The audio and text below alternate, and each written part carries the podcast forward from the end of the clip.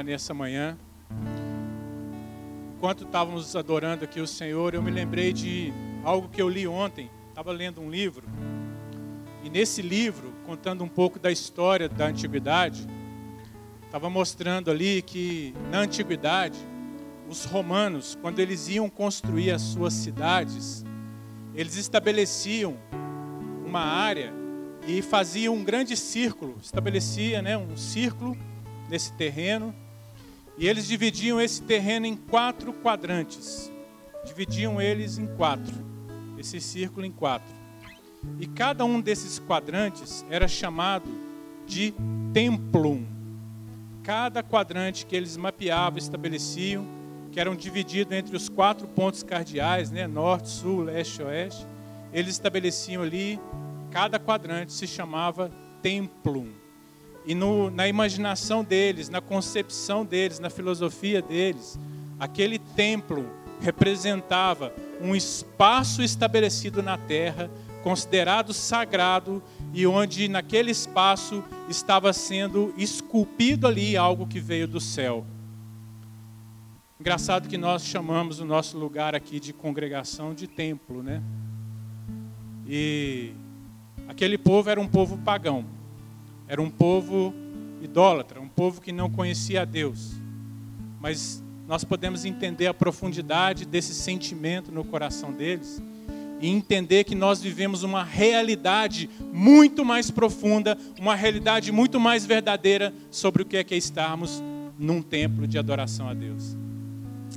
Entenda, queridos, que esse lugar aqui é um ambiente que Deus nos deu, um ambiente onde nós podemos nos mover pelo Espírito Santo e Deus está esculpindo em nós a presença dEle. Deus está querendo agir no nosso meio. Que você abra o seu coração para as coisas novas que Deus quer fazer, coisas que Deus quer restaurar, coisas que Deus quer cuidar. Nós vamos ainda adorar a Deus mais uma vez com uma canção. Eu quero te convidar, se você puder, se entregar em adoração a Deus. Se você puder, fica em pé e adore mais uma vez ao Senhor, se renda a Ele com essa canção.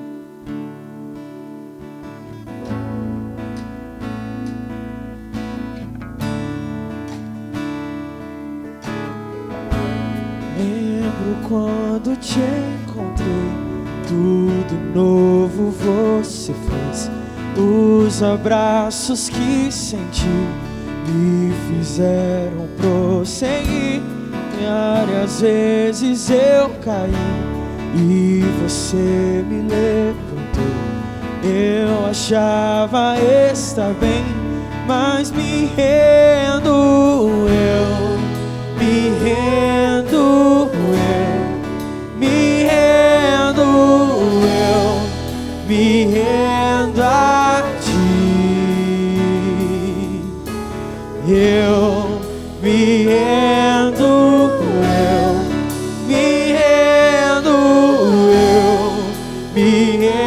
presença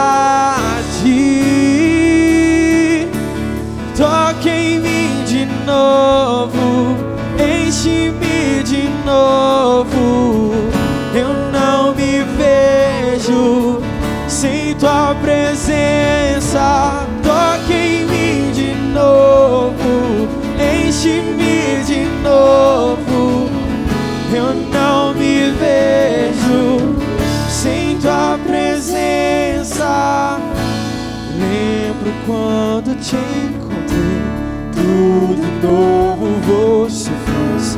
Os abraços que senti me fizeram prosseguir Várias vezes eu caí e você me levantou.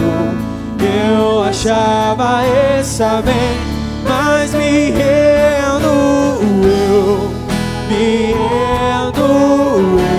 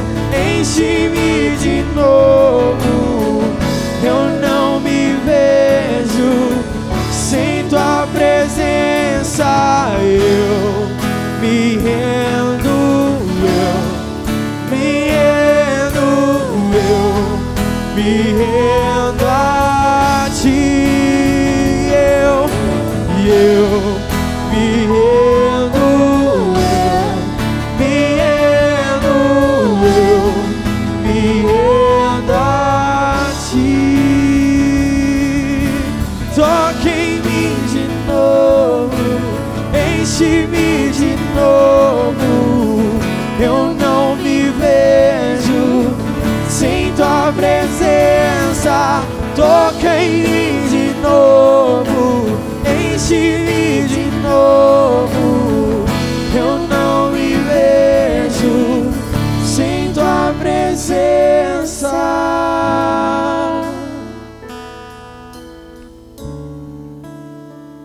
Seja o Senhor nosso Deus, exaltado seja o teu nome.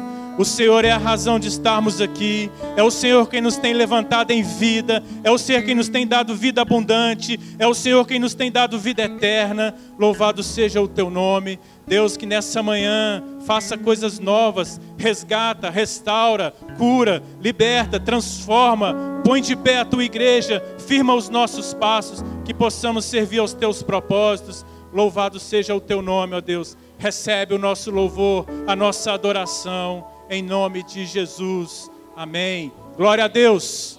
Sente-se um pouquinho, fique à vontade. Obrigado, queridos. Bênção demais. Glória a Deus. Muito bem, abra sua Bíblia aí em Colossenses capítulo 2. Colossenses capítulo 2.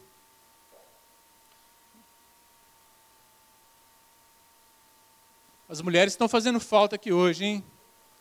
As mulheres foram para o acampamento aí. Glória a Deus por elas, glória a Deus por você que está aqui hoje. Você que nos visita, seja bem-vindo. Muito bem, Colossenses capítulo 2, quero ler o verso 6 com você. E a palavra diz assim: Como, pois, recebestes o Senhor Jesus, assim também andai nele. Está dizendo, Paulo dizendo, como você e eu, como nós recebemos a Cristo Jesus, assim também nós devemos andar nele. Eu não sei quanto a você, mas eu imagino que você também experimentou o que eu experimentei. Quando eu recebi a Cristo, a minha vida foi transformada. Quando eu recebi a Jesus, eu fiquei empolgado. Quando eu recebi a Cristo, eu recebi vida, eu recebi vida eterna, eu recebi novidade de vida. Quando eu recebi a Cristo, eu me senti parte de algo muito maior do que a minha própria vida. Quando eu recebi a Jesus, eu entendi que Deus tinha uma identidade, um propósito, um destino para mim. Quando eu recebi a Cristo, eu não era mais o mesmo. Será que foi assim com você também? Será que você lembra daquele dia que você recebeu a Cristo, como você estava e como você se tornou? Será que você se lembra da alegria da salvação que entrou na sua vida? Qual é a realidade nossa, queridos? Que muitas vezes nós não estamos andando como recebemos a Cristo. Nós estamos falando aqui na igreja de nós amamos a igreja. Você ama a igreja? Você ama a igreja?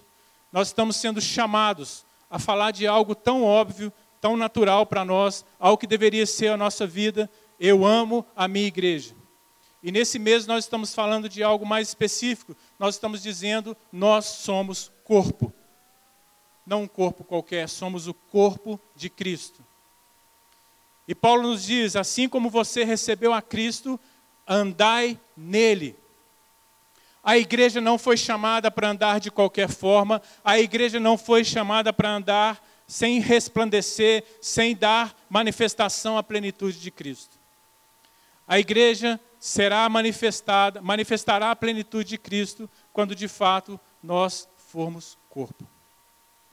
Queridos, uma coisa é receber o Senhor, não é verdade? A outra coisa é andar nele. Uma coisa é você receber, a outra coisa é você viver naquilo que você recebeu. O chamado de Deus para nós é andar nele.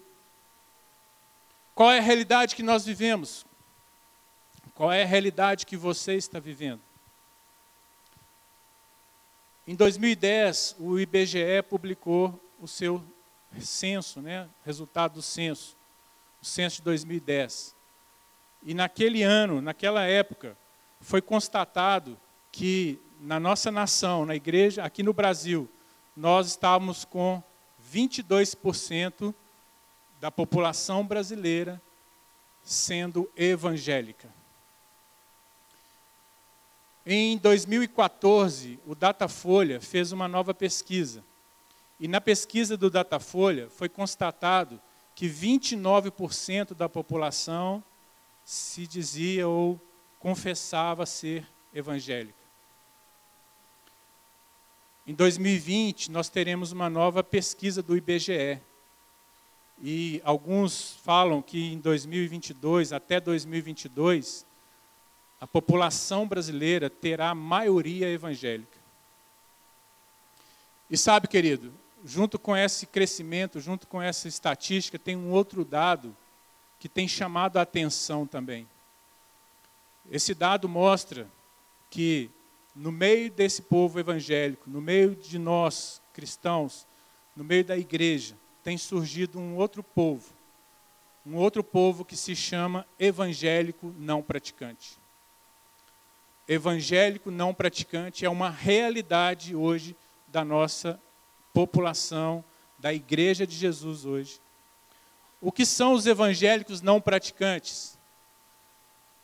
É aquele grupo de pessoas que não está na igreja, está desigrejada, não tem, não tem unidade no corpo, não se conecta com o corpo, não, não congrega em lugar nenhum vive a sua fé na individualidade com Deus, como se isso fosse possível, como se isso fosse a realidade da palavra.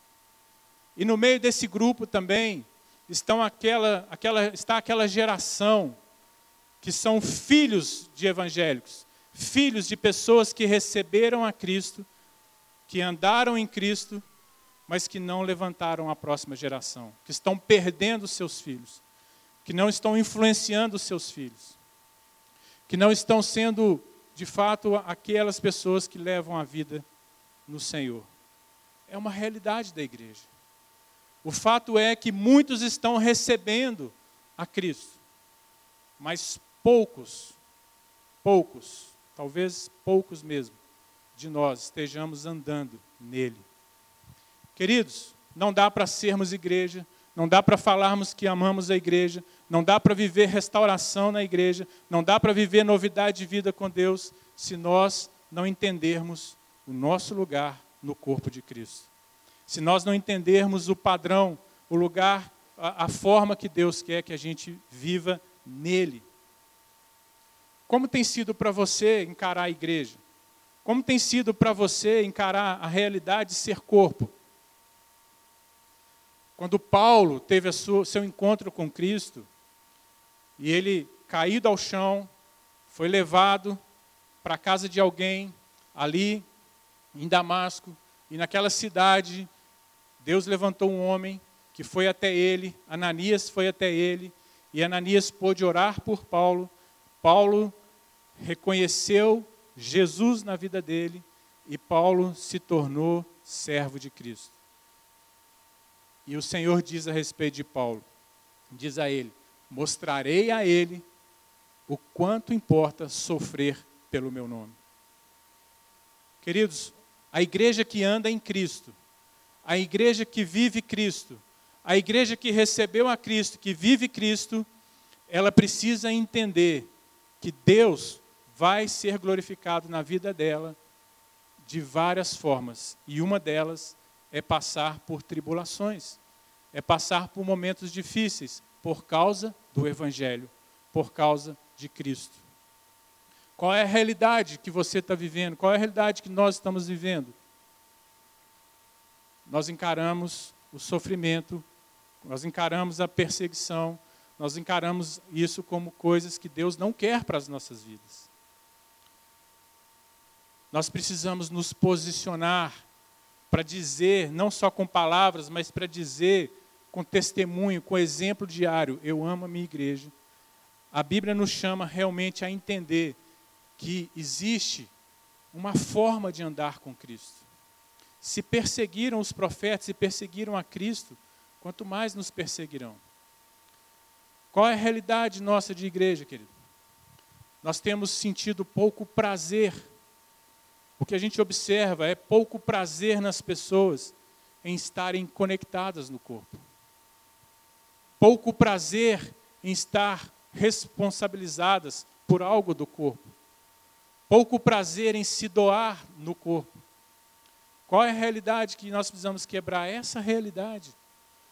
Porque nós temos uma outra realidade que Deus quer nos mostrar: o prazer de viver em Cristo. Aqueles homens de antigamente, os apóstolos, os discípulos, homens e mulheres, nós vemos o testemunho deles e eles falavam que eles se alegravam quando, por causa do nome do Senhor, eles eram presos, eles eram injustiçados, eles eram perseguidos. A igreja brasileira, a igreja metodista congregacional, o povo de Deus que se reúne aqui, nós precisamos entender que é prazeroso servir a Deus, que é bom demais andar com o Senhor. Assim como recebemos a Cristo, nele nós devemos andar Queridos, olha só. Qual é a realidade que você está vivendo? Faça esse, essa avaliação pessoal. Deixa o Espírito Santo falar com você. Qual é a realidade que você está vivendo nisso que Deus nos chama? Tem pessoas que nós olhamos hoje, querido, e nós amamos e nós queremos ver crescendo, nós queremos ajudar, mas tem pessoas que elas fogem de qualquer compromisso que você chama ela para ter com a igreja. Tem pessoas hoje que o pecado para elas não é pesado, mas o estar na congregação, o estar lendo a Bíblia, o buscar a Deus, o vir para o culto se torna pesado. Tem alguma coisa errada. Nós precisamos refletir o nível que é sermos corpo. Quando você recebeu a Cristo, você e eu, cada um de nós, recebeu uma identidade, recebeu um propósito, recebeu um destino. Será que nós estamos vivendo à altura dessa identidade, à altura desse propósito, à altura desse destino? Deus não te chamou, Deus não nos chamou para viver aquém do que Ele tem para nós. Deus não nos chamou para sermos uma igreja de qualquer jeito. Deus não nos chamou para resplandecer a plenitude de Cristo sendo apenas nós, na nossa identidade humana, Deus nos chamou para viver algo maior, queridos. Esse lugar aqui, onde a igreja se reúne, esse é um lugar onde nós podemos estabelecer aqui a presença de Deus, atrair a presença de Deus, manifestar a glória de Deus, mover, movermos no Espírito Santo, ver Deus agindo, curando, restaurando, livrando, trazendo palavras de vida. Eu creio nisso, querido. Eu creio que Deus, nesse tempo de restauração, quer nos ativar nisso. Assim como recebemos a Cristo, assim também andamos nele. Olha o que Paulo diz aqui em 2 Timóteo, no capítulo 8, no versículo 8, é, capítulo 1, versículo 8 e 9. 2 Timóteo 1, 8 e 9, Paulo compartilhando com Timóteo, compartilhando com a igreja, ele diz assim: portanto, não se envergonhe de testemunhar do Senhor, nem de mim, que sou prisioneiro dele, mas suporte comigo os meus sofrimentos pelo Evangelho. E Paulo diz ainda: segundo o poder de Deus que nos salvou e nos chamou com uma santa convocação. Paulo experimentado em dores, Paulo experimentado em plantar igrejas, em viver a igreja, em andar em Cristo, Paulo nos chama para andar nesse nível, querido. E ele nos diz: o poder de Deus nos salvou, e o poder de Deus nos chamou. O poder de Deus se manifestou na sua vida, o evangelho de poder de Deus manifestou na sua vida, então o poder de Deus te salvou. O poder de Deus nos salvou. e nós estamos satisfeitos porque o poder de Deus nos salvou. O poder de Deus te salvou, você está alegre nisso? O poder de Deus te salvou, trouxe novidade de vida para você. O poder de Deus entrou na sua vida e te deu vida nova, e te plantou no reino dos céus e te deu vida eterna. Estamos satisfeitos com a salvação, o poder de Deus que nos salvou. Glória a Deus pela salvação que temos em Cristo Jesus. Qual é a realidade nossa como igreja? Qual é a realidade que vivemos na igreja? Nos alegramos com o poder de Deus que nos salvou. Mas o poder de Deus também nos chamou. O poder de Deus nos chamou, o poder de Deus te chamou, o poder de Deus chamou você e nós estamos apenas querendo o poder de Deus que nos salva. Mas o poder de Deus nos chamou e não nos chamou de qualquer jeito, mas a palavra diz que ele nos chamou com uma santa convocação. Um povo santo que carrega o nome santo do Senhor se levanta numa santa convocação. Querido, entenda que sermos corpos, somos corpo, é mais do que nos ajuntarmos, é nós participarmos de uma santa convocação, onde o poder de Deus vai operar maravilhas. Onde a sua vida vai experimentar cada dia mais desse chamado. Muitos querem o poder de Deus que salva, mas não querem o poder de Deus que nos chama. O poder de Deus nos salvou, o poder de Deus nos chamou. Assim como recebestes a Cristo, andai nele. É incoerente viver uma vida se não tiver completa desse jeito, se não for completa desse jeito. Não viveremos em Cristo plenamente se nós não andarmos no chamado que Ele tem para nós. Não manifestaremos a Cristo como igreja se não entendermos a santa convocação que Deus tem para nós. Muitos estão então vivendo a salvação. Graças a Deus, está salvo. Sua salvação está garantida em Cristo. Pela fé, pela graça de Deus. Mas o padrão que Deus tem para você vai além de apenas ser salvo. Vai levar você a se tornar um instrumento poderoso de Deus para a edificação do corpo de Cristo, para a edificação da igreja, para manifestar, multiplicar a presença de Deus aonde a igreja está. O seu ministério não é exclusivamente nessa reunião. O seu chamado não é exclusivamente aqui. O nosso chamado é estar em diferentes lugares, em diferentes ocupações, em diferentes empresas, escolas, manifestando o chamado de Deus. E aí, queridos, a Bíblia nos fala em Atos 17, 26, isso tem a ver comigo, tem a ver com você. Lá está escrito o seguinte: de um só fez ele todos os povos. Quantos aqui são brasileiros? Fomos feitos de um só, querido para que provassem, povoassem toda a terra, tendo determinado os tempos anteriormente estabelecidos e os lugares e os lugares exatos em que deveriam habitar. A palavra de Deus em Atos 17, Atos 17 26 está dizendo que todos os povos, ao longo de toda a história, foram estabelecidos por Deus. Deus é o Senhor da história. Deus é o Senhor da sua história. Deus quer governar a nossa história. E eu e você, queridos, pare para pensar e pense o seguinte: você nasceu no tempo exato que Deus tem. Você não está nessa geração, nesse tempo presente por acaso. Eu e você temos lugares exatos que Deus tem para nós. A palavra está dizendo que todos os povos, Todas as pessoas têm tempos e lugares que Deus estabeleceu. Se recebemos a Cristo, andamos nele. Se recebemos o poder que nos salvou, também temos o poder que nos chamou. Se somos corpo de Cristo, somos o povo de Deus, é para esse tempo que você está nesse corpo. É para essa realidade que nós estamos nela, que você existe. É para esse tempo que Deus levanta a sua igreja, para sermos resposta de Deus para esse mundo que está doidão aí fora. para sermos mais do que sal e luz, para sermos o poder de Deus transformando vidas. Você crê nisso, querido?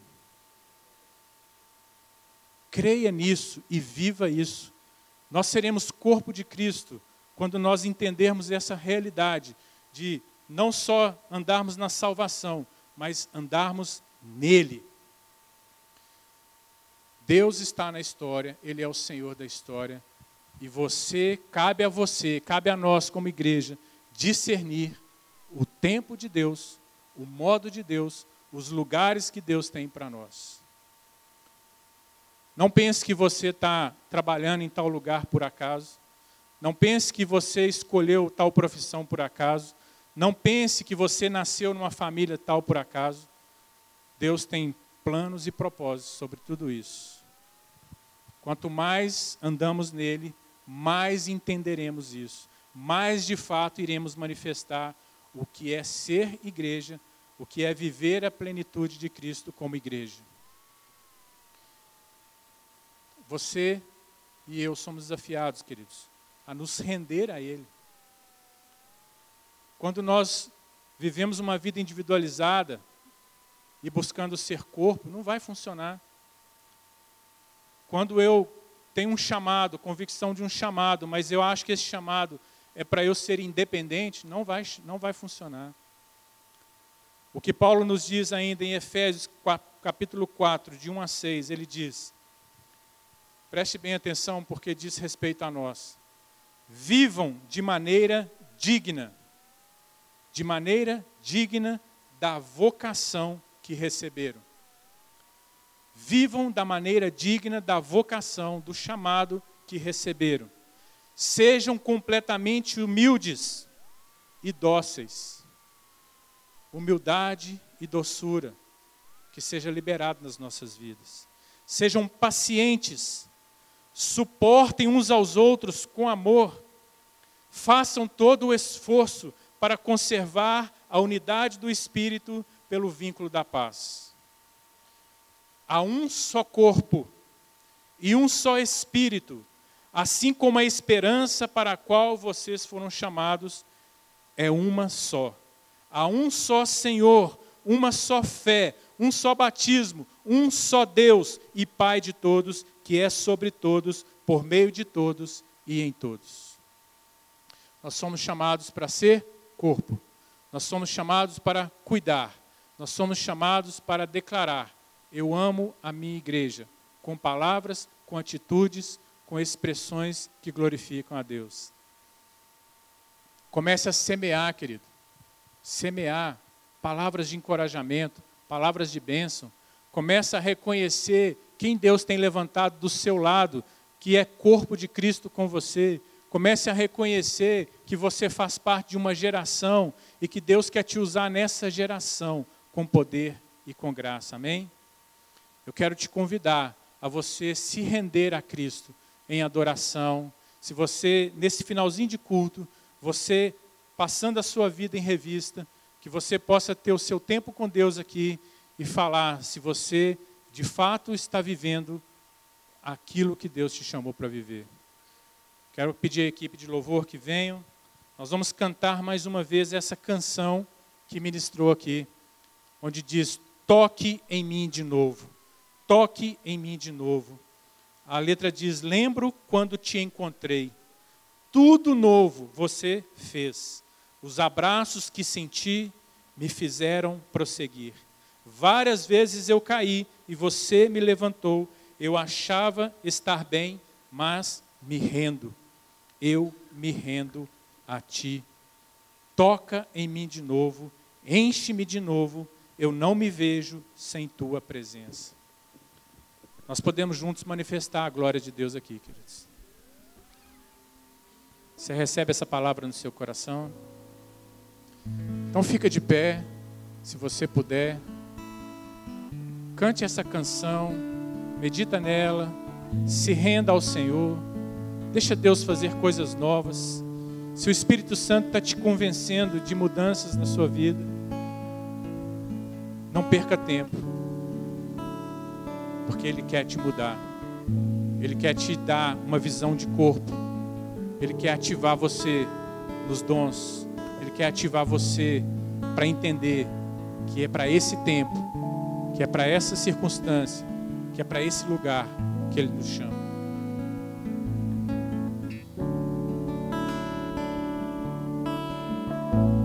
Lembro quando te encontrei, novo você fez. Os abraços que senti me fizeram prosseguir. Várias vezes eu caí e você me levantou. Eu achava estar bem, mas me rendo eu, me rendo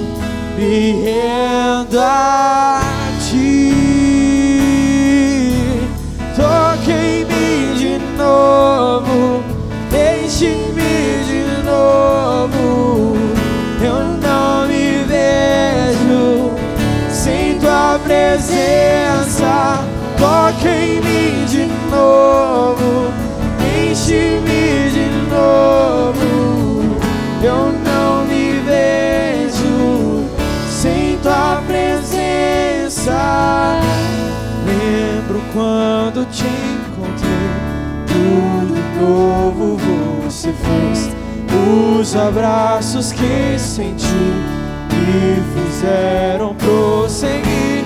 Várias vezes eu caí e você me levantou. Eu achava estar bem, mas me rendo eu, me rendo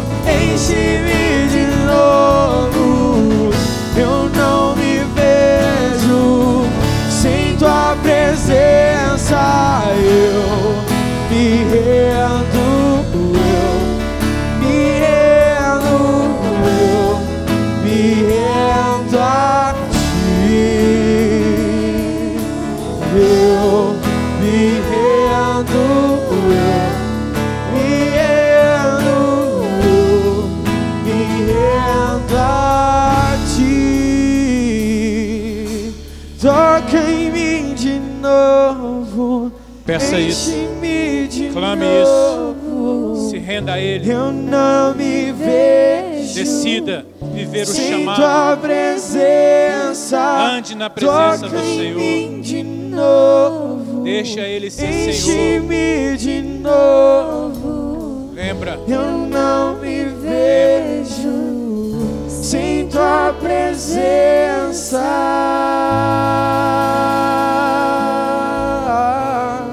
Senhor, nós somos aqui o teu povo, igreja do Senhor, somos membros do teu corpo. Ó Deus, ajude-nos a servir ao Senhor conforme o teu chamado, a andar no Senhor conforme o Senhor nos chama para viver.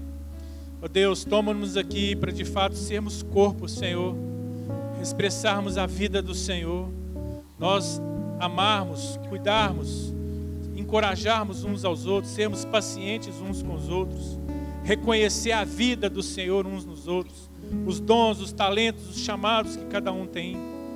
Ó Deus, toma o teu povo aqui, Pai.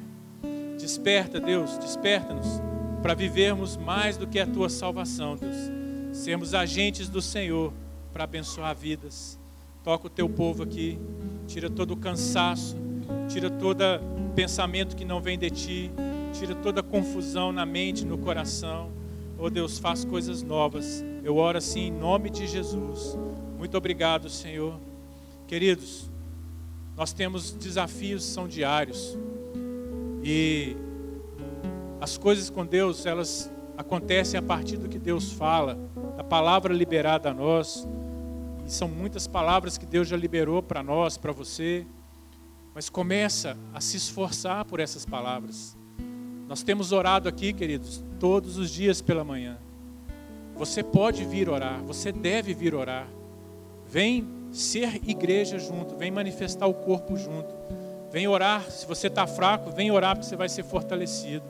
Se você tem uma causa, vem orar que nós vamos vencer juntos em Cristo.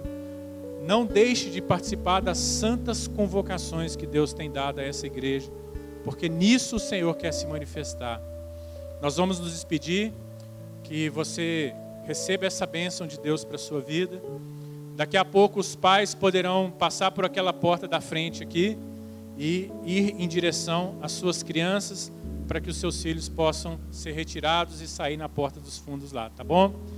Que o Senhor te abençoe e te guarde. Que o Senhor faça resplandecer o seu rosto sobre ti e tenha misericórdia de ti. Que o Senhor sobre ti levante o seu rosto e te dê paz. Deus te abençoe. Novidade de vidas. Aproveite e dá pelo menos dois abraços aí, compartilhe abraços. Vá em paz. Deus te abençoe. Valeu, galera. Obrigado.